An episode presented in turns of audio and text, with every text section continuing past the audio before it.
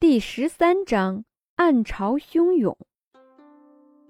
这件事情是藏不了很久的，张洛尘绝对会想方设法的联系到秦洛风，证明秦洛风还活在这个世界上，这样也就能够证明张逸晨说的是假话。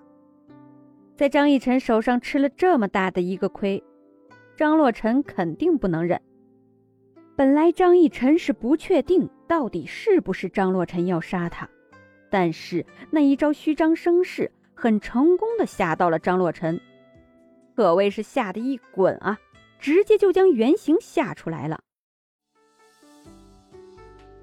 初春很快就是清明节，祭祖的时候又开始了。张父和张母召集了两个宝贝女儿，告诉他们两个一声，三天后。清明要去祭祖，要好好装扮一番。两姐妹临走之前，张父叫住了张逸晨。张逸晨不用多想，就知道是因为什么事情。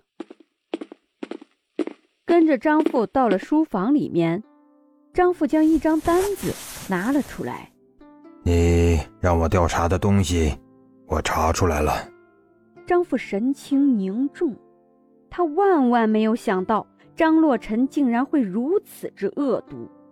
嗯，这些东西混在一起确实有毒，而且这个早药丸的药方很偏僻。你妹怎么知道你会吃早药丸？你有没有想过，这个早药丸是用最快的速度甩掉最多的油，因为很猛的药效，所以说药方很偏僻。但是呢，张洛尘竟然知道。张父只透露给张逸晨过，而且知道这些的只有张逸晨的贴身侍女。咦，慢着，贴身侍女？张父好像知道了什么。逸晨，你身边的侍女要换一波了。想到三所苏安送来的那几个下人，张父皱了皱眉。那两个人能够相信吗？现在那两个人。还在门外守着他们。张逸晨点点头，这两个人是绝对能信任的。他们有可怜的身世，也有可悲的故事，还有最难得的忠诚。就算他们两个是三所苏安送过来的，但是张逸晨是他们的第一主人，他们不能够背叛张逸晨，不能够对张逸晨不忠诚。得到了张逸晨的肯定。张父便放心了。嗯，你身边最好先留着这两个人，其他的人都换掉。不是他不让张逸晨好过，只留下两个能用的下人，而是张洛尘这个人，不知道在张逸晨身边安插了多少眼线。好，全听爹爹的。张逸晨身边的下人就这样换了一波，而且那些下人。基本上是没有什么用处的。为了避免他们给张洛尘一些什么消息，直接将他们送出了将军府。张洛尘看着远处张逸晨的院子，一波波的人从里面走了出来，绝美的面容皱起了眉头，小手捏紧，关节泛白。以前的张逸晨就是一个草包。怎么突然的一下变得这么聪明了？安插眼线的事情竟然都能够发现。就算是一直跟在张逸晨身边的人，张逸晨竟然都能够忍心丢开。张逸晨，我绝对不会放过你的！哼！转身回到了自己的房间，突然妙计横生。这一次，张逸晨，你还想要怎么躲过去？张逸晨是一个草包。就是一个草包，有一些事儿，就算是突然精明了，也不可能会想到。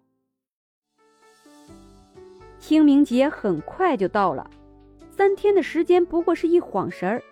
张逸晨在这三天的时间忙得不亦乐乎，先是送了一大批的侍女让张逸晨挑选，又是在清明之前见过一些哥哥姐姐，虽说是同辈。但是他们在张逸晨面前都是要行礼，然而张逸晨不要，没办法，任性。临近出发祭祖，张逸晨正想要梳妆打扮，却被人叫了出去。姐姐，一个粗犷的声音传来，吓得张逸晨手一抖，手上的首饰差一点点飞了出去。向着声源看过去，原来是张逸晨的一个族妹，轻轻笑了笑。张逸晨看着她可爱的面容，心里是日了李局的。为什么看起来很温婉的一个妹子，会这么的粗犷？且不说她的声音，且不说她的眼神，就说她的处事吧。外面的桃花树开了，一起去看吧。一阵噪音入耳，没有等到张逸晨拒绝，张逸晨的族妹就拉着张逸晨的手直跑。这架势就像是要将张逸晨公主抱，然后低眉看着怀中的张逸晨，说道：“美人别怕，我们去看桃花。”作为张逸晨的贴身侍女。还有贴身侍卫，兄妹两个马上跟了过去。精明的妹妹看着张逸晨的族妹，怎么说呢？这个人的眼神倒是透彻，看不出有什么坏心思，也不知道他能不能够判断正确。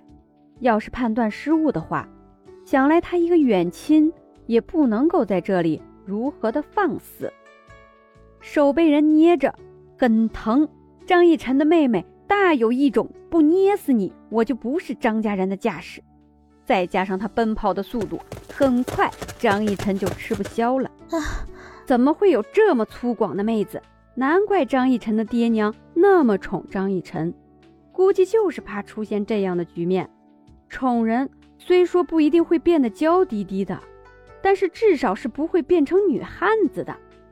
狂奔，路上湿润的泥土。沾到了张逸晨的裤腿儿张逸晨大口大口的喘气，心里是日了李局的。啊，慢点，慢点啊！张逸晨也生气了。讲真的，他一个嫡女，在将军府呼风唤雨的，谁敢不听张逸晨的话？你竟然二话不说，直接将张逸晨拉出来看桃花，你难道不是想要看打架？然而张逸晨的族妹不干了。你什么鬼？你怎么回事儿？身为将军府的嫡女，你竟然这一点点速度，这一点点路程就跪了？姐姐，不是我说你，你身为将军府的人，体能这么差，还不锻炼锻炼？还是那样狂奔的速度，拉着张逸晨，但是他大气都不喘一个，倒是张逸晨现在话都说不出了。还好，花园很快就到了。坐在亭子里面，张逸晨的贴身侍女为张逸晨倒了一杯茶，咕嘟咕嘟一口饮尽，身上全是汗水，衣服紧紧粘在身上，实在是很难受。但是张逸晨还能说啥？现在已经被他拉过来了，而且张逸晨的妹妹还怡然自乐地四处看，看啥？看桃花。原本一天的好心情，全部都被他给打扰了。眼见着两个侍女端着什么东西，焦急地跑了过来。这两个人张逸晨没有见过，可能这两个人不是后院的人吧？大小姐好，奴婢，奴婢肚子有点疼，好像是吃坏东西了。这两个东西能让大小姐的侍女送一下吗？两个侍女脸上豆大的汗珠绝对不是假冒的。张逸晨点点头，好，你们去吧。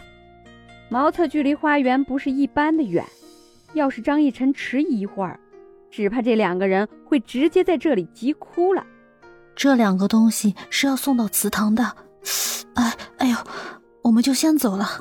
两人交代完了，没有任何的停留，捂着屁股就往茅厕的方向跑。张逸晨啧啧一声，顺带着摇摇头：“你们两个去吧。”反正张逸晨和这个耿直的少女待在这里是不会有事儿的。两人点点头，端着东西就走。